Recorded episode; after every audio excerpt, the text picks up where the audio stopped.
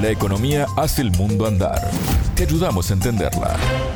Bienvenidos. Desde Montevideo comienza el espacio de economía de Sputnik. Soy Martín González y me acompaña Natalia Verdún. ¿Cómo andás, Natalia? Bienvenida. Muchas gracias, Martín. Mientras en Reino Unido continúan los preparativos para el funeral de Isabel II, en este contante y sonante vamos a hablar de la economía de los países caribeños que aún reconocían a la reina como jefa de Estado. El tema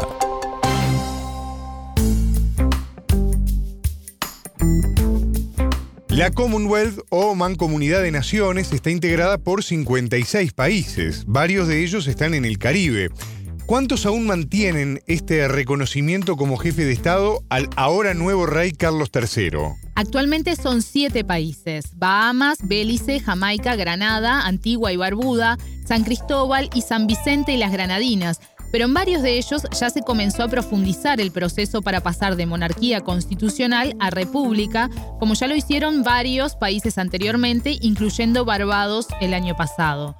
Todos ellos fueron colonias británicas, un formato que de hecho también se mantiene en esa zona del mundo que es donde se concentra la mayor cantidad de colonias, la gran parte perteneciente a la corona. Hay seis países que todavía no alcanzaron su independencia total, por ejemplo, Bermudas o las Islas Vírgenes. Natalia, en el Caribe funciona una plataforma de integración económica muy importante, la Comunidad del Caribe, que se conoce por la sigla CARICOM. ¿Cuántos países forman parte de la Mancomunidad de Naciones? La gran parte de ellos, Martín, de los 15 que nuclea la CARICOM, 13 están vinculados con Reino Unido, incluidos los 7 que nombramos anteriormente. En el caso de las colonias, participan como estados asociados.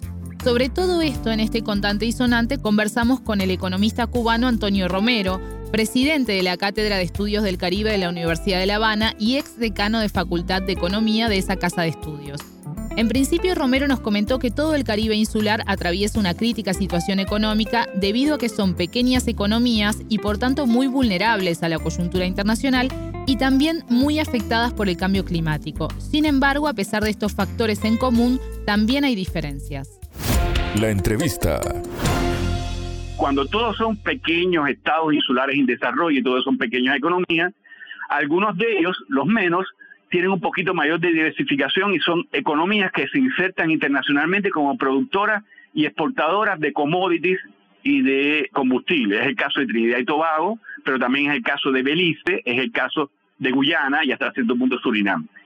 Esos cuatro países, eh, digamos, su situación económica es negativa, pero en cierto sentido es un poco mejor en los años últimos que han pasado que el resto de las economías que son altamente dependientes de los servicios, sobre todo turismo, viajes, porque la crisis, la pandemia y todo lo que ha sucedido implicó, digamos, una ruptura total de, digamos, del sector de viaje, turismo, y eso evidentemente tuvo un impacto demoledor sobre la inmensa mayoría de las economías del insular. Natalia, planteado este escenario, una de las preguntas más importantes, ¿no? ¿Qué beneficios tiene para Reino Unido mantener el vínculo con estos países, no? Se lo preguntamos al académico entrevistado y esto nos comentó lo que queda de la Commonwealth y en particular de los países en los cuales todavía la corona británica eh, funge como jefe de Estado, digamos, esos son los vestigios que van quedando del otro hora muy poderoso imperio británico, que bueno, que ya no es ni sombra de lo que fue, ¿verdad?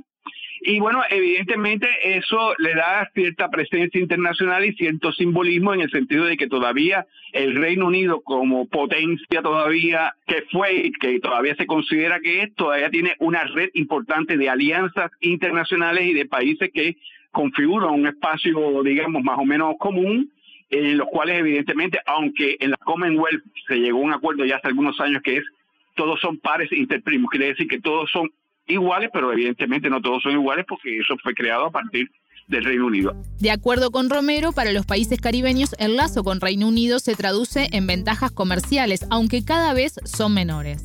Indudablemente hay unos lazos económicos, además de culturales históricos, muy importantes, porque estos países todavía tienen ciertas ventajas, reducidas, pero todavía tienen ciertas ventajas en términos de sus relaciones comerciales con el Reino Unido ciertas ventajas en el sentido de que hay cierto grado de preferencialidad. En segundo lugar, hay también un tema muy importante. Al ser países de la de la Commonwealth, pues evidentemente los flujos, digamos, turísticos son mucho más fluidos, por decirlo, parece que es una redundancia, ¿no? Y en tercer lugar, hay que decir que hasta cierto punto ser miembro de la Commonwealth pues le garantizaba a estos pequeños estados, a estos países miembros de la Commonwealth, tener como interlocutor válido y respondiendo a sus intereses ante Europa al Reino Unido. Sin embargo, eso hay que reconocer que esa, digamos, ventaja teórica que antiguamente, hasta bien recientemente se señalaba que era una ventaja que disfrutaban los países de la Commonwealth en sus relaciones con Europa, dejó de ser, digamos, viable en la misma medida que el Reino Unido se retiró de la Unión Europea. Pero evidentemente cuando Reino Unido era miembro de la Unión Europea, digamos, la vocería de los intereses ante la Unión Europea de los países de la Commonwealth la tenía el Reino Unido. De todas formas, en el caso del Caribe hay que decir que aun y cuando Europa y en particular el Reino Unido es todavía muy importante, es muy importante en términos, por ejemplo, de inversiones, es todavía relativamente importante en términos de comercio y es todavía bastante importante en términos de turismo, de todas formas hay que reconocer que ya desde hace tiempo, como parte de un proceso complejo, contradictorio y hasta cierto punto de vista natural, Estados Unidos ha ganado influencia en las relaciones económicas externas de eh, algunos países del Caribe insular y también China. Estas ventajas, según las cataloga el entrevistado, ¿les impiden hacer acuerdos con otros países? No, porque no hay un acuerdo de integración con Reino Unido, sino de cooperación a través de la Commonwealth. Romero nos comentó que en 1976, cuando el Reino Unido ingresó a la Comunidad Europea, lo que luego se transformó en lo que es hoy la Unión Europea, no se apegó a la política comercial externa común de las comunidades europeas debido a su acuerdo preferencial con los integrantes de la Mancomunidad de Naciones. El entrevistado también se refirió a otro factor relevante para los países que mantienen al rey como jefe de Estado y que influye en las inversiones. Muchos de ellos tenían como recurso, digamos, institución legal de última instancia al Private Council de Londres.